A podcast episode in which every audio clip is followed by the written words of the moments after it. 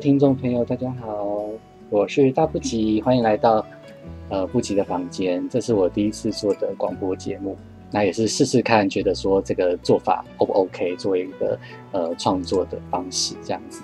那呃，我会找一些呃我的朋友，然后来聊一些呃我们觉得有趣的事情。那当然可能里面会有一些，也许有时候会有一些有争议的说法，而且我们脾气并不是一个很好的，我们都不是脾气很好的人啦，所以有时候会有一些呃不同的说法这样子。那当然也是欢迎，如果说呃你们想要留言啊，有什么想法的话，也是可以给我们一些意见这样子。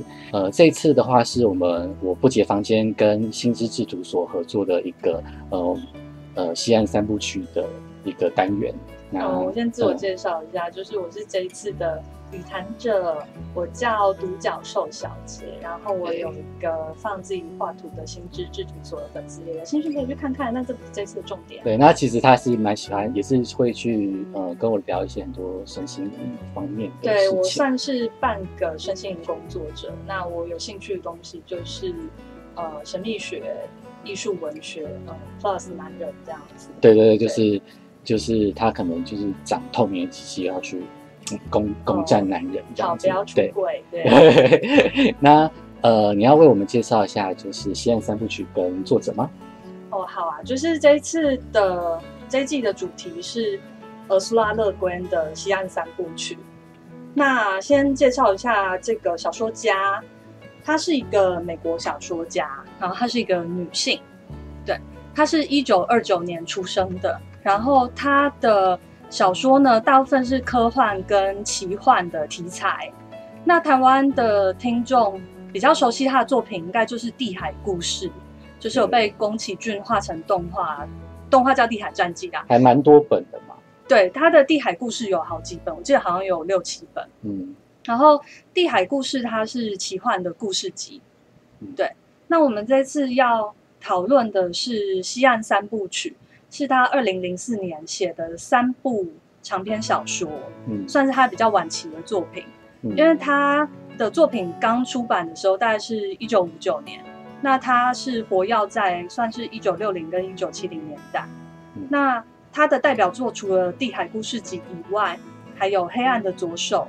跟一无所有这两本长篇小说，那这两本长篇小说台湾都有翻译，图书馆也都借得到。嗯，很平易近人的一个。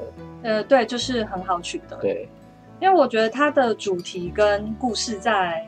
还算好入手啦，就是还算 popular，它不是什么很艰深的东西。就是就是，其实像像我自己就是在看呃国外小说的时候，常常有那个名字盲症。名字盲症。对，那看看他的其实是还 OK，就是你不太需要去太多，就是很复杂的名字，他会把名字简化。他的名字都很简单，就是，两个字这样子。对，就一点点这样子，然后他其实也不会说很相似，不会有那种什么一长串，然后还有那个中间名什么一大堆。什么巴巴夫斯基不会有这种东西，对对。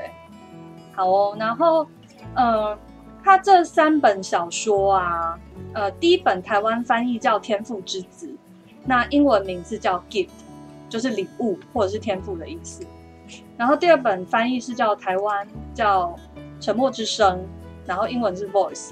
第三本的话是《觉醒之力》，英文是 Power。嗯，对，那其实这个名字都蕴含了这个小说的主题在里面。然后，呃，这个作者他的作品呢，通常就是他会有很多性别的议题在里面，对。但是他的性别或者说女性主义比较不是一个狭义的女性主义，就是由女性出发。它比较像是像他的科幻作品常假说是，哎，比如说现在有个星际使者，他到了某个星球上，然后那个星球上的人是没有性别的，他们只有在要发情期的时候才会。演化出男性或女性的性器官，嗯，所以他们季节性的性对季季节性的性别，然后你每次的性别可能都是不一样的，对。然后他会借由这种科幻的设定，让读者去思考我们现在的性别世界。嗯，那为什么男生一定要是这样，女生一定要是这样？嗯，它其实就是有一个呃破除跟一个呃呃。解脱性别框架、解放性别这件事情的存在，它比较呃能够去把把这样子的概念包容在里面，而不是说哦我一定要以女性为出发，然后以女性为作怎样。其实如果你直接的去指涉他说他就是一个女性作家，其实他反而会不高兴。对啊，所以其实我我比较喜欢讲说他是一个呃写性别议题的作家，而不是女性主义者，因为女性这两个字对听起来就比较狭隘一点。对啦，可是呃，其实真正女性主义，我们要去了解它的时候，其实是它是有包含呃性解放在里面，它并没有说，只是我们比较不常用这个方面呃，的观念去去看，就是女性主义者的字会让人误误会就是对就是他要解放的是对，因为那其实是跟那个时代时代有关系，对，时代给他的名字有关系，所以其实都是误会了呃原本女性主义的意义这样子。其实它原本是就是一个跟性别有关系的一个架构的解放这样子。然后她的作品里面，就是除了性别以外，也有一些就是文化人类学的东西。嗯。像他很多科幻作品都会写说，他的外星使节啦，其实是一个、去一个异星球上面，然后观察他们生态写回来的报告，就有点像那个人类学家的报告这样。嗯。那这个部分其实是跟他的背景有关，因为他父亲是一个人类学家，嗯。那他父亲是研究北美的原住民。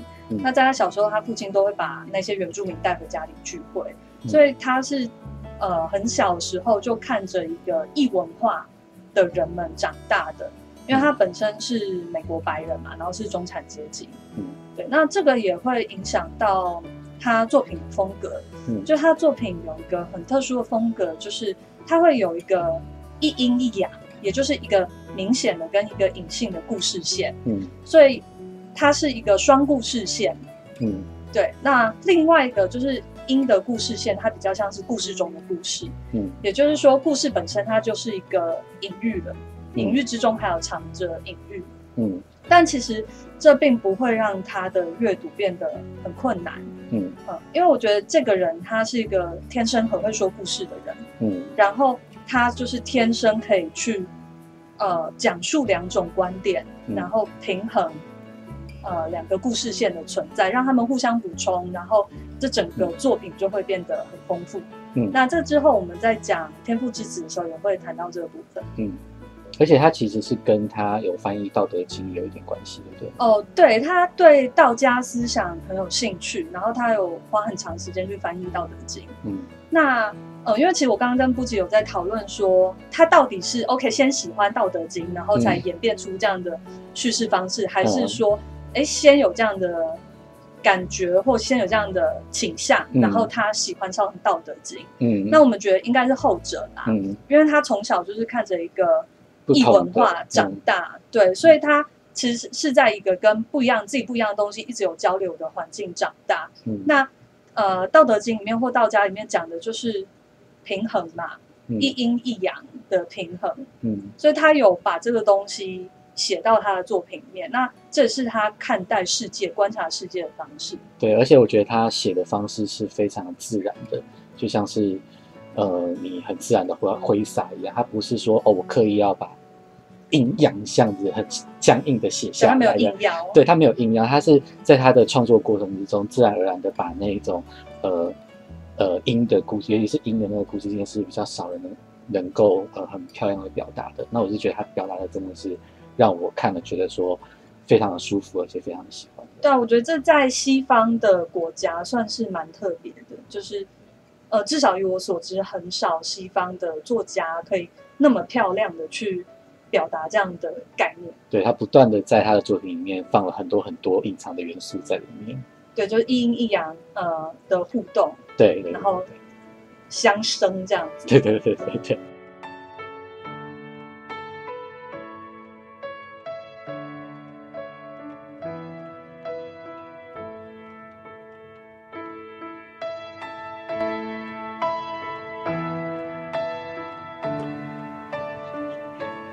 走在生命中途时，若将人生看成故事一篇，或许能让你把日子好好过下去。然而，假如认为自己深知人生将如何进展，或深知此生将如何结束，那就愚蠢了。人生道路总得走到走完全程，才真相大白。然而，即便百年前活过的某人一生业已结束，袭人故事我重复听过多次，此刻又正在聆听，我还是会时而怀抱希望，时而心生恐惧，仿佛不晓得故事结局。这么一来，等于我是在活出那个故事，而那故事也存活于我内在。就我所知，这是制胜死亡的好办法。死亡或许以为它是每篇故事画下的句点，却怎么也无法明白，那么多篇故事，尽管终止于死亡，却没有跟随死亡就此告终。别人的故事可能成为你个人故事的一部分，以及你个人故事的基础，是你个人故事可以往前推进的地基。父亲曾讲的盲眼领主故事，他青春出马、突骑渡奈的故事；母亲讲的平地故事，以及坎别洛国王在位时的故事，这些正是此类基础和地基。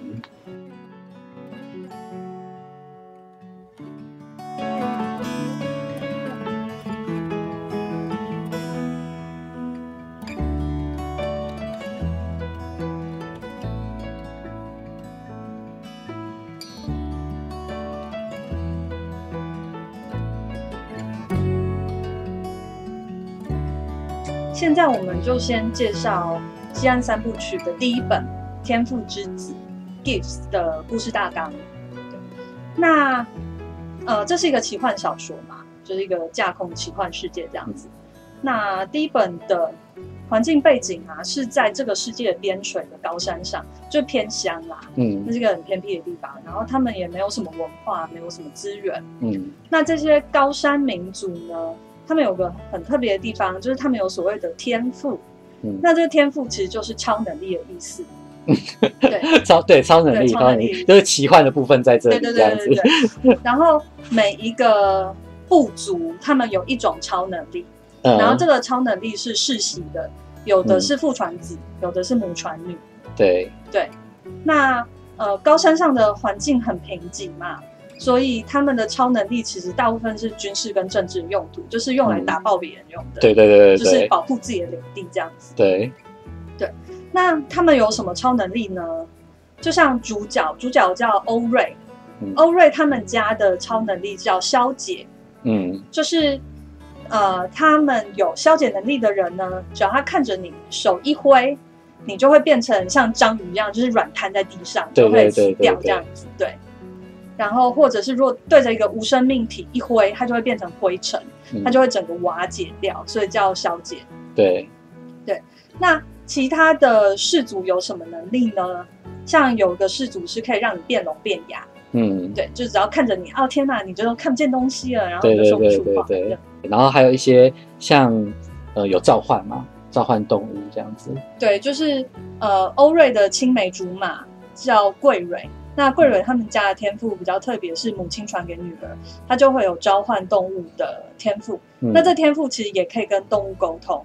嗯那召唤动物通常是，哎，他们去打猎的时候，他们需要动物过来，嗯然后就会带桂蕊去，就是很过哎，分，请你帮我把那个野猪叫过来，让我猎一下。对对对对对，非常过分的一个就是使用方法，对 对，欺负小动物这样。对，那还有一些像是呃还蛮重要的一个是慢耗的能力，对，慢耗能力就是跟欧瑞他们家敌对的一个族末世系的能力。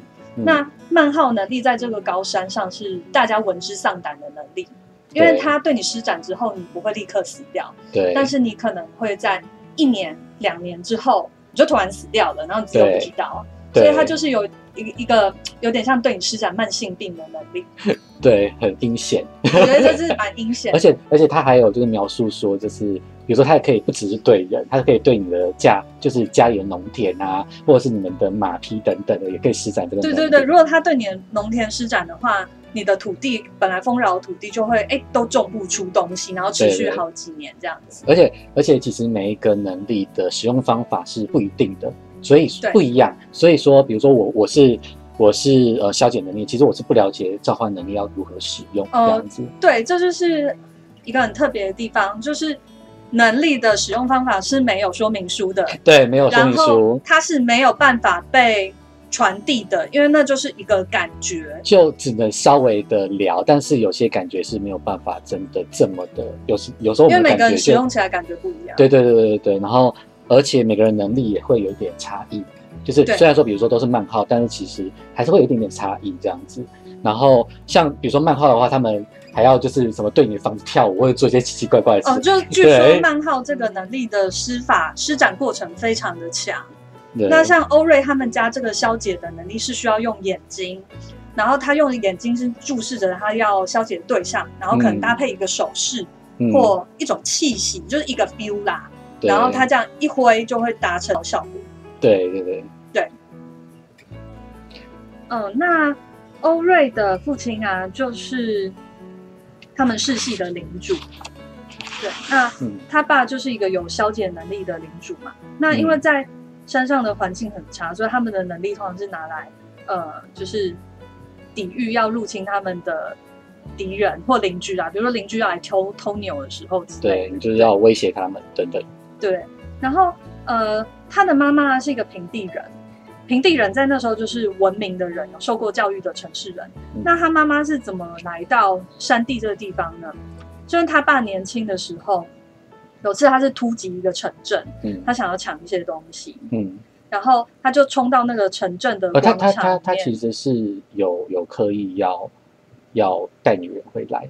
哦，真的、哦，对对对，他故事里面其实这是抢亲，呃，对，因为他们当时，因为他们的协同是要有协同的嘛，对可是因为他当时找不到跟他匹配的，又可以帮助他协同的呃人，就是其他氏族是没有办法提供他这样的女人，要不然就给他那种欧巴桑很烂的那种东西。哦对，所以呃，他他他那个时候其实是为了要第一第一件事情，其实是为了要女人，所以他才去就是做就是去楼就是山底下城镇。对对对对。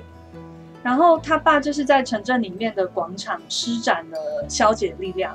那因为对平地人来讲，这种有天赋的、有魔法的山地人，就恐怖的魔法山地人，妖怪或者是是魔女之就，对他们来讲，其实只是传说而已。他们嗯其实不知道哦，真的有这种人存在。对所以他爸一施展那个消解，就所有人都吓傻，然后都躲到桌子底下。嗯，然后他妈妈是一个教士，就是神职人员的女儿，所以是从小有受过良好教育的。对，那他妈那时候跟在那个城镇是跟亲戚住在一起啦。嗯，那其实他妈妈跟那边的人好像相处也没有很好，对，而且就是她其实原本是有要类似像要婚配嫁给谁，就是那种对对对对对。对，你知道就是爸爸妈妈来决定的那种感觉，这对，然后还据传说，哎，他他妈好像就是他妈妈的老师对喜欢上他，这样师生恋，对对对对，所以就是有点呃，就是不够光彩的事情，对。对，所以他妈看到呃欧瑞爸爸，欧瑞爸爸叫凯诺。凯诺对对，然后凯诺施展了这个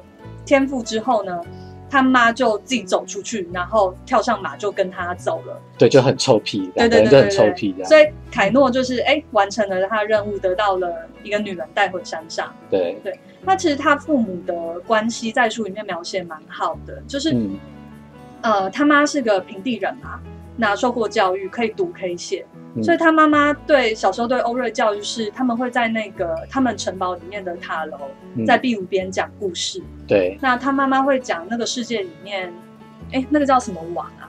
呃，那个雷涅王，雷涅对王雷涅王就是一些史诗故事，对，一些史诗。然后或者是一些他们的小故事等等的，因为平地人比较多，就是这方面的资源。对，那他妈妈可能讲一讲自己忘记了，他就会用自己画补上去，或自己创造一段故事，对，把它接上去，就有点像是跟我们教小孩跟小孩一起的时候，其实小孩也是会发挥他们的创造力来。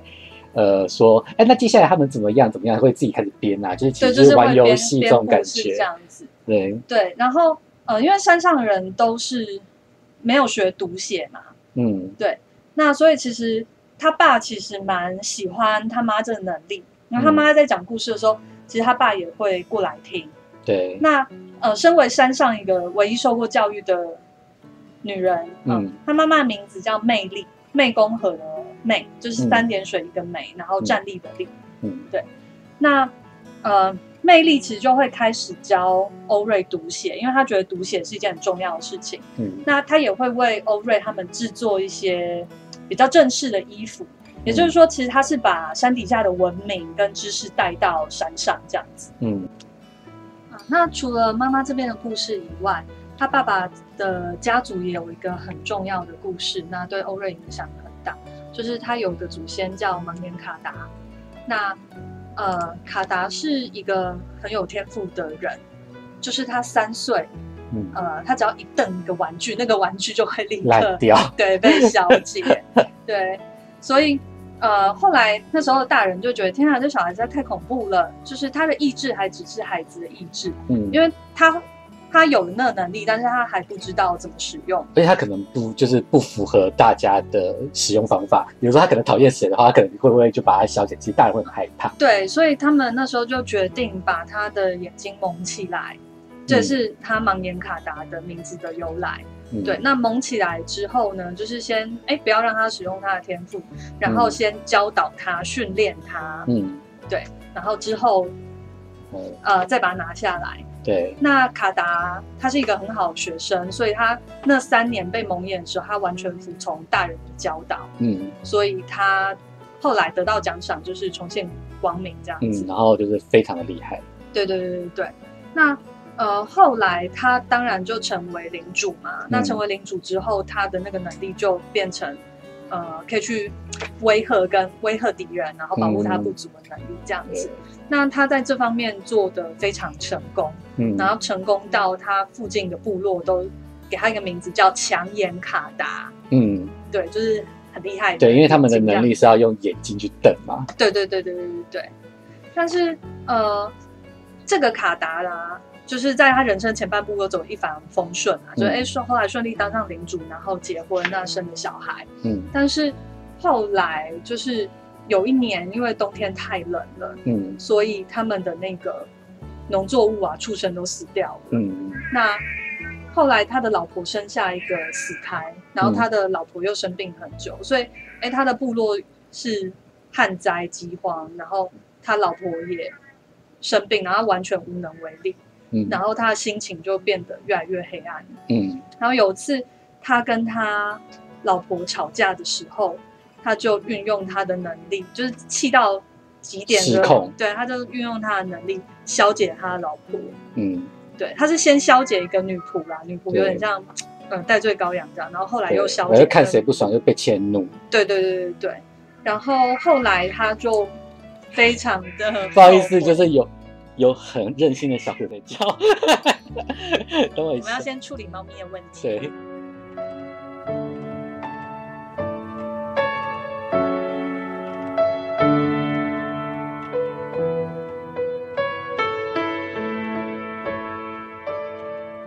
你曾看过我对活的动物运用那力量吗？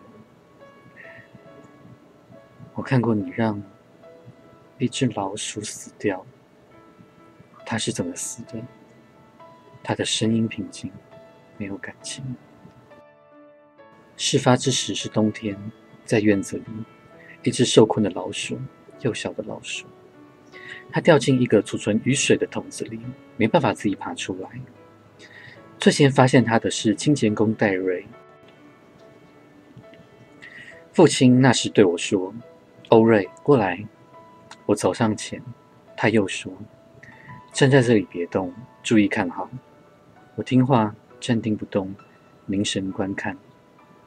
我得伸长脖子，才有办法瞥见那只老鼠在半满的水桶里挣扎求泳。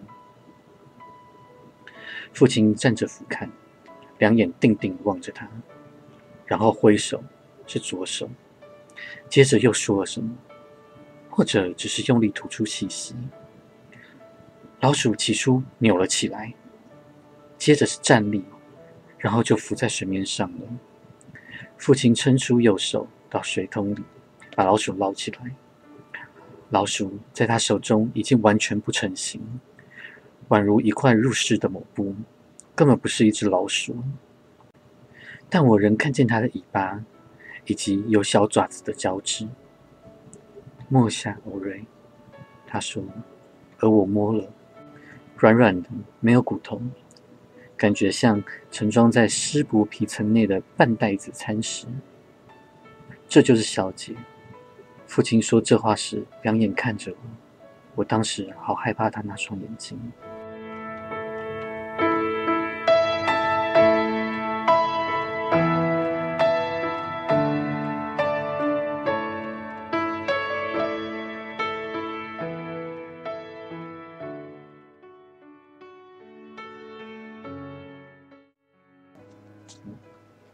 后来盲眼卡达杀了他的老婆之后，嗯他就知道自己做了很糟糕的事情，嗯，所以他就用他自己消解的天赋，消解了自己的天赋。呃呵，如如何如何？哦，他他是怎么消看着镜子，嗯然后就是对着镜子里面挥手，嗯消解他的眼睛。哦，对。那他在故事里面其实有描述说，呃，接下来他爸爸，呃，因为他们氏氏族不同的氏族里面有遇到一个问题，就是，呃，其实临近他们的另外一个氏族被逐末世系给，呃，并吞，对，算并吞，就是他们整族的人其实是被逐末世系给毁掉了，所以等于是说逐末世系变成是跟他们这个欧瑞这个世系是肩并肩并在一起了，来来者合一。备这个对对对对对，你就不知道说他们到底是怎样，而且其实逐末世系是一个非常算是非常富有的世袭，因为他们会一像这种在并吞。对并吞别人的财产，这样很很很简，对，就用用慢号消耗别人，然后又并吞别人这样，所以其实大家的气氛都很紧张。那包括他爸爸凯瑞，他其实也是非常的紧张，所以他嗯呃有有开始有一些变化。他们相邻之后，其实竹墨的呃领主阿格是有来拜访他们的。那他来拜访太阳他们的时候，当时也有拜访，就是欧瑞也有见到他，去问他的天赋的状况。可是因为当时的欧瑞并没有遇到那个学习上的困难，他那时候还没有开始对对对对或展露天赋。对对方当然会来探听，但是并没有说 OK，我现在一定要知道。但是其实有一个很大的重点是，他们会呃，就是我们这个消解的这个世系，他们其实还是希望说欧瑞可以找到一个呃可以跟他婚配的对象，就是可以跟他联姻的对象。可是呃，他们也是一样遇到一样跟他爸爸有点类似的问题，就是其实在附近的都没有找到一个很适合的对象。有时候他们不同的世系如果交交配的话，我自己讲难听点就是交配。哦我的动物学的观点就是交配的话，它其实是会呃弱化他们，就是有点呃洗掉他们自己的基因，然后他们的能力会下降。所以他希望说可以找到这个呃，他们世系叫做克斯氏世系，那呃，他们希望可以找到这个克斯世系相关的血缘的人，试试看看看能不能跟竹墨世系联姻这样子。那在这个要联姻之前，就是等于是说他们也要再去竹墨世系拜访嘛。可是这个时候，其实呃，他爸爸就开始有压力了，就希望说，哎，欧瑞到底是不是可以去展露他的这个我们小姐的这个天嗯，赋？因为欧瑞还没有展现对他一直都还没有就是展现这个天赋过，对就是这个消解的这个能力过对。对，因为其实这个是有政治考量的，因为欧瑞之后要继承他父亲凯诺的位置嘛，对那他必须也是一个，他必须要是一个有很强的力量的人。如果他没有什么力量的话，那祖墨世系就不用怕他们。呃，接下来他们就是开始想要就是 push 欧瑞来做这件事情，所以他们呃，其实怎么 push 都是没有办法做好。然后尤其是他爸爸教他的东西，其实他也是哦，好像只能说就是吐个气啊，就是用个眼睛挥个手，然后好像就不能讲出更多的东西这样。所以其实欧瑞没有办法真正的掌握到这个力量，然后他也开始变得很急这样子。在这个过程之中，其实后来呃，他就是嗯不知道该怎么办。那不知道该怎么办的话，他后来又去跟那个他的好朋友桂蕊领养了一只狗嘛。来对，因为他他领养那只狗是一个不好教的狗，是一个过动儿，对，它是一个过动儿，而且它就是没有办法去担任狗这个它该要做在。该做的职务，对，所以他就很失控啊，常常就是哦，又把猫咪怎么样啊，然后又把什么东西弄得乱七八糟，然后永远教不好，永远学不会这样子。呃，欧瑞在这个过程，其实他也慢慢的厌倦了这只狗，这样他也觉得，哎，这只狗好烦，他为什么这么这么不听话这样子。嗯然后在一次的呃，也是在你知道他们常骑马，就是骑马的过程之中，那只狗就跑来把人家来闹，然后来把人家马就是弄得乱七八糟这样子。然后可是因为他他是这次是在弄那个欧瑞他的那自己做的的那匹马，结果 结果欧瑞为了安抚那只马，他就很紧张，然后就安抚那只马。可是他回头一看的时候，那只狗就已经被消解掉了。然后他的旁人就看到了，然后就说那时候他的爸爸也在，然后那个爸爸就说，就是哎，你有必要做你这样吗？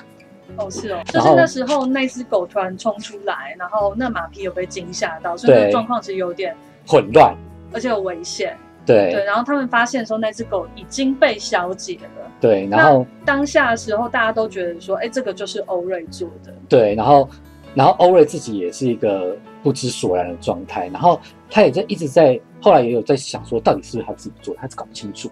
因为因为你要做一件事情，你一定要有那个意念在嘛。可是他就在开始觉觉得说，我到底有没有那个意念去呃，到底有没有要消解这只狗？我好像讨厌它，没错，但是我真的有要消解它吗？其实他一直在这种呃犹疑的状态，然后面对他的天赋，这样。就其实他不太确定他当下是否有用出这能力。对对对，那在这之中，其实有很多很多时候，就是他爸爸还是一直不断的 push 他，然后他自己也很多很多的挣扎，然后最后他们的大爆发就是在呃陈述熙事件，他爸爸呃就是带他去一个陈述熙的地方，就是那边有很多陈述，然后就是。呃，美丽的风光景色这样子。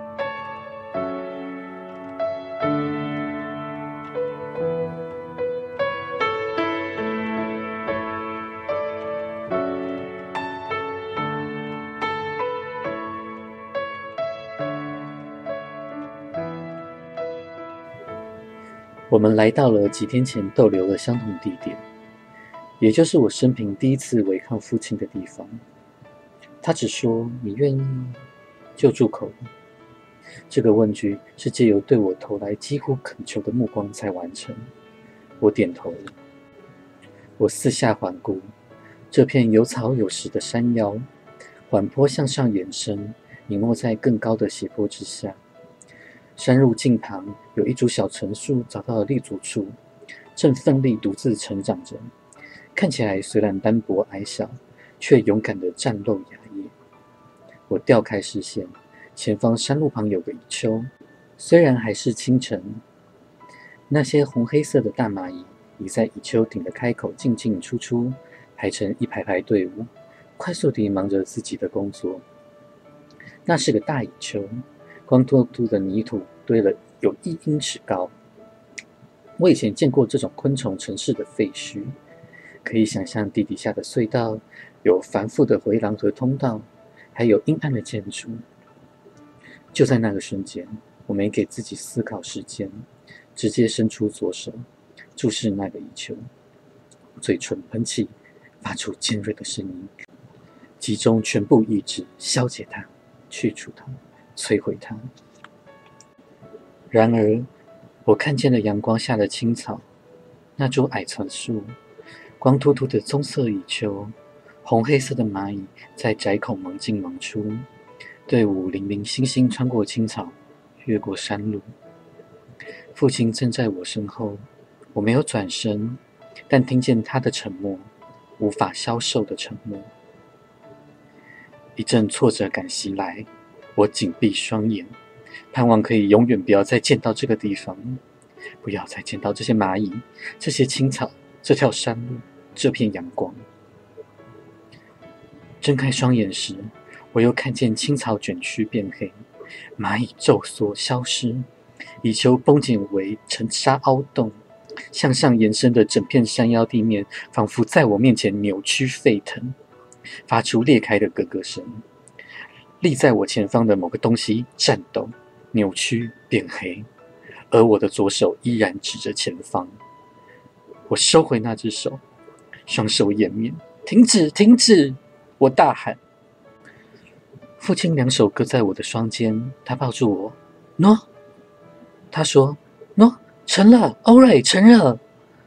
我感觉得到他的身子在抖，和我一样，而且呼吸短促。等我把遮住视线的双手挪开，立刻扭过头，被所见的景象吓坏了。我们面前的半片山坡，宛如被火旋风扫过，凋敝坏死。了无生机的地面，一大堆碎石。那株橙树变成一根裂开的黑秃干。我转身将脸孔藏在父亲胸前。我把那当作是你。我想象你站在前方那。你说什么，儿子？他非常温和，两手依然拥着我，犹如安抚一匹受惊的小猫。他轻轻对我说话。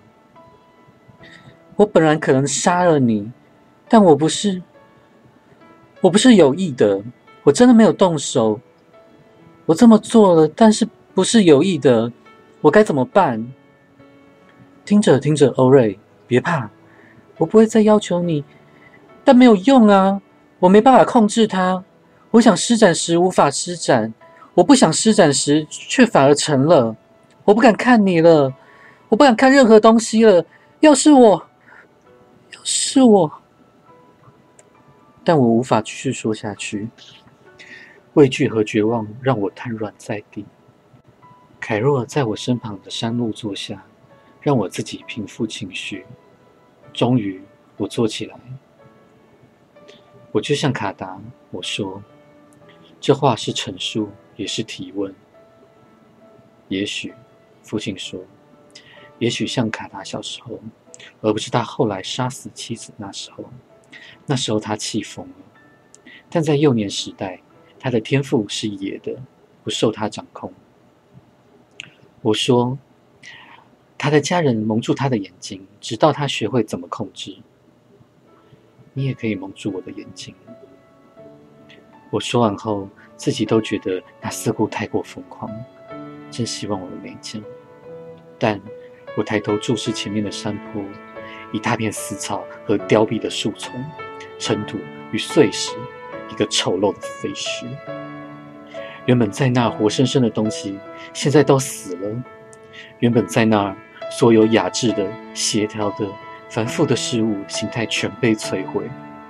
那株陈树成了没有分值的丑陋残干，那是我在不自觉下造成的结果。我无意这样做，但我还是做了。当时我很生气。我再次闭上双眼，那样比较好。我说：“也许我说这话时，心中仍存着几丝希望，羁绊父亲会有不一样的、比较完善的计划。”可是过了好半宿，他才低声开口，仿佛为自己没有更高明的对策而抱愧。或许就蒙眼一段时间吧。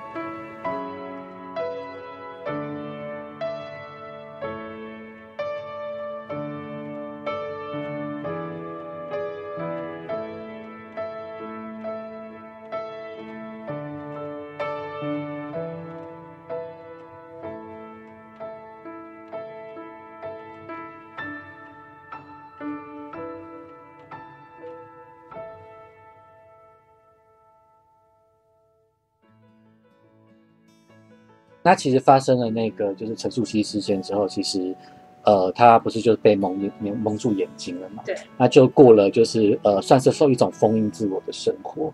那可是他们还是要，就他就要开始像个盲人一样生活了，因为他看不到。对对对。然后那时候他们还要给他一只手杖。就有点像呃，其实卡达，其实那个手杖就是盲眼卡达，就是盲眼卡达手杖。对，呃，我们刚才没有讲到，就是盲眼卡达的手杖吧？就是其实盲眼卡达它是有一个手杖的，但是其实他的手杖跟他的能力就是实战毫无关系。没关系，那就是一个权力的代表。对，权力代表。那其实他就是会拿那个手杖去就是使用，就是变成从权力代表变成一个盲人的导盲杖。对对对对对，导盲杖这样使用这样。可是竹墨竹墨西西他们还是要去啊。对，就是他们之前呃有想要联姻嘛，那这也是一个维持和平的手段。对，所以他们非得去不可，所以他是被蒙眼的状态下，然后旅行到那个竹墨竹墨西西那边去。他们到竹墨西西，他妈妈爸爸都有去准备要跟他们做一个和善的良好的，呃，算是一个一个表示，对一个表示这样。可是其实竹墨。竹墨世袭的人并不是那么友善的，就是竹墨算邀请他们来，看起来好像很和善，但实际上古籍他们对呃克斯世系，就是欧瑞他们家是很轻蔑的。对，那 even 他们安排和亲的对象也是一个智能有缺陷的女生。对对对。可是其实在这里发生一个很呃重要要的事情，对，就是在那个时候，他妈妈在那个白痴女孩房间里面睡着的时候。疑似逐末世系的人对他下咒，就是使用了慢号能力，所以他妈妈回来之后，呃，身体就越变越差，嗯，然后在一年之后就死掉了。对，然后他去的时候是很健康的人，对。那他母亲死掉之后，欧瑞就进入他的黑暗时期，他就整个人变得很阴沉这样子。对，然后呃，他在那个心灵的黑暗，也是视野的黑暗之中啊。呃，其实我觉得这是这本这本书我最喜欢的地方啦，就是、嗯其实他有发生一些转化。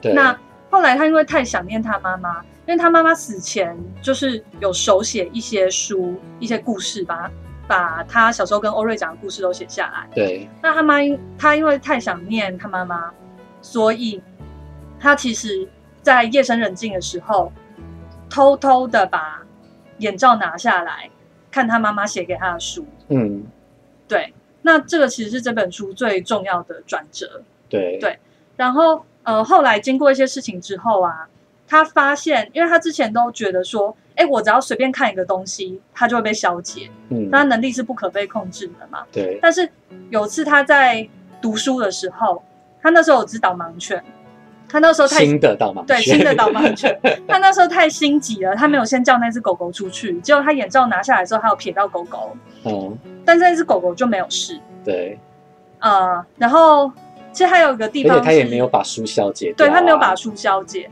然后其实他母亲要死前，他母亲有要求说，请欧瑞再看他一眼。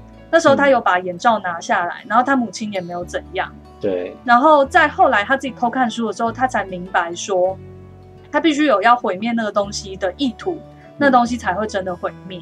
嗯所以他的天赋并不是，如果有的话，并不是不可控制的。对也就是说，其实他爸白白把他蒙眼了这么长一段时一年，间，而且没有跟他母亲告别的，对，就是他母亲最后那一年，其实他眼罩是可以拿下来的。对然后他想到这边，他就非常愤怒，他就跑过去跟他爸 翻翻脸，对，然后就是吵，他们就吵架啊等等。那其实呃，其实，在吵架的内容当中，其实他他爸也不是说故意要把他蒙眼的啦，他爸也认为说，他他就有去问他说，到底那个陈淑熙。那那那个那次到底是你弄的还是我弄还是我弄的还是怎么样？就是我根本就没有这个能力啊！你真的是莫名其妙把我帮蒙眼起来干什么？对，你然后是把我当吉祥物这样子？对啊、所谓吉祥物就是。因为如果欧瑞被蒙了眼睛，代表说他天赋强大而且不可控制。对他们是跟竹墨这样子，就是对，等对祖墨来说是，嘿，我这边有个厉害的人哦，你不要乱动我，就是有个强卡达，强硬卡达对的就是后裔这样子。对对对对对，那他会觉得他爸只是为了一些政治意图去剥夺他跟他妈最最最后后相处的时间。，对对，然后他在讲陈述新那件事的时候，欧瑞认为是他爸弄的，他爸嗯认为是欧瑞弄的。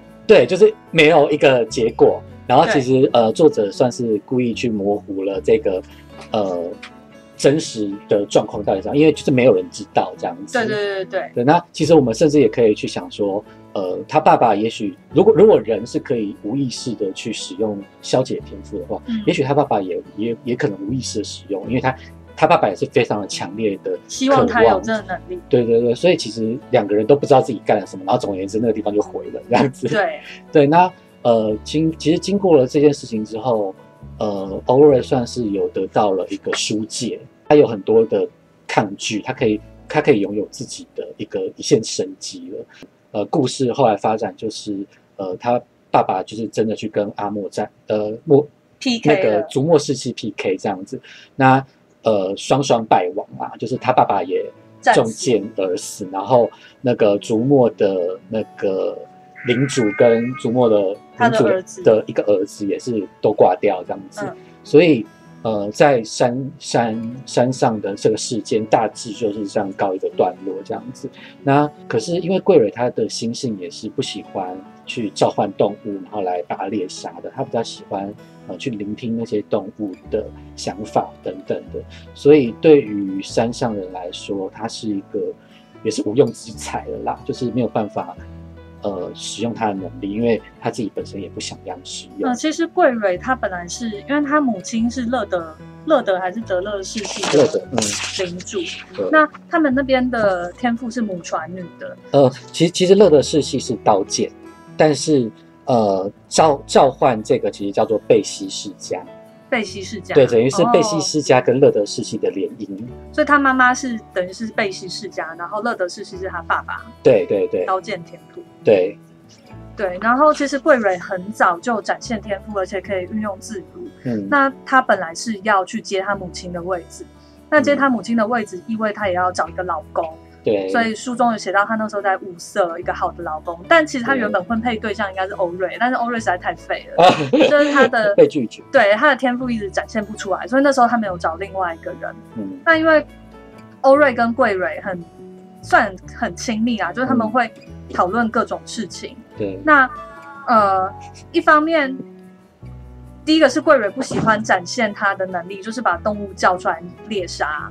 嗯那第二个，其实他也不太想要当领主。那我觉得其实还有第三个，他不想要跟不喜欢的人结婚，对他不喜欢他想他喜欢欧瑞。对他喜欢欧瑞，然后我们的那个小虎大完便正在奔跑跟尖叫，对，然后我们就要在这个尖叫里面做 ending 的，对，但是后来就是呃，其实他有这个好朋友，那其实等于是说这两个人他们在山上都算是就是没有用的人啦，就无用之地啊，对无用之地。那其实也包括就是其实有一些呃，比如说他们有遇过遇见过一个平地跑来山上的人，他们其实他也建议说，哎，那你们要不要就离开，干脆离开这里这样子。对这部分我可以再补充一点，就是、嗯。呃，这这本书的开场啊，其实他们是在跟这个平地人讲话。嗯，那这平地人是一个小偷，也就是说他应该是在平地混不下去，然后才跑来山上躲仇家，然后刚好被他爸捡到这样子。对，其实小偷是一个很有趣的概念，在在对对对对对对。然后呃，因为小偷来的时候刚好是秋天嘛，后来冬天就没有事情做了。对，我我们不要理他。对，然后后来他他们就跟他们跟欧瑞贵蕊度过了一个很长的冬天。对，那冬天没事干啊，嗯所以欧瑞就跟他讲故事，因为欧瑞那时候蒙眼嘛，嗯，所以蒙眼好像除了讲故事也不能做其他对，就是对，就只能做一些这样的事情。对然后后来那小偷就跟他讲说：“哎，你的故事讲的非常好啊，对大家都爱听故事。对，那像你这样的能力，你去山下，你当个吟游诗人，你就可以赚进大把大把银子。”嗯。然后他就跟呃桂蕊说，因为桂蕊有动物的天赋嘛，然后他也很会照顾跟训练马匹。对啊，那马匹在呃那种中世纪没有汽车的年代，其实嗯。等于是交通部长，就是帮帮你保养车子这样子。对。对对对，他说你那么会照顾马匹，你去平地，你一定不愁不愁吃不愁穿。对啊，对，那其实他借由这个小人物去凸显出他们两个在面荒谬啦。对对就你们在这边已经没有事做了，不搂用啊对。那你们现在要干嘛呢？对，那他其实是 push 他们，你们应该要去开创你们未来。嗯所以这部小说的 ending 就是欧瑞跟桂瑞离开山地。对对，那他们就设想着，哎，也许我可以去我妈妈成长的得利水城啊，对，然后我们可以去那边干嘛干嘛这样子。对，因为欧瑞在最后已经被认定成他是没有天赋的，嗯所以呃，那世系的领主就由他父亲以前的助手就是阿罗接任这样。应该说其实也没有人去呃去说他到底有没有天赋啊。总而言之，他自己也认为他自己没有天赋，他就要走了。对对对对对那呃，就是把这个东西这个重担就是随便的交给就是他的助，就是他爸的助手了这样。那呃，等于是说他们就在这里就是呃离开了这样子。对啊！所以其实他父亲的死亡某种程度让他得到自由，对然后他也卸下了他原本就是那个父亲的重担跟传承，对应，该当领主这个责任，然后他就跟贵人去开创他的人生这样子。没错。呃，经过这么我们很细致的去谈论，就是他的故事的内容啦。那其实呃有兴趣的人，当然我们其实有点破梗啦，可是没有关系，就是有兴趣的人，我还我觉得他有非常非常多，除了故事大架构以外，有非常多的细节，以及你可以去呃发现他隐藏的事物到底是什么。他并不是只有一个单纯的，就是我们刚才讲的那个呃比较阳性的一个故事线，就是哦他爸怎么样了，他呃妈怎么样，阳性是明显的意思。对对对对，就是比较比较明确的故事线。那其实它里面还隐藏了很多呃转折，然后还有很多的叙叙述，那个都非常的精妙，或者说非常精妙，非常的好听这样子。哦，那我们第一集就大概到这里结束。那接下来我们是预计来谈论呃每一个角色以及参与了大概怎么样的议题，比如说像是我们之前有提到的性别议题啊，或者是说，诶，天赋它在我们生活上到底代表什么样的意义呢？这些东西我们都会在接下来节目慢慢来细致的去讨论它。好，那就各位观众，拜拜，拜拜，下次见。来。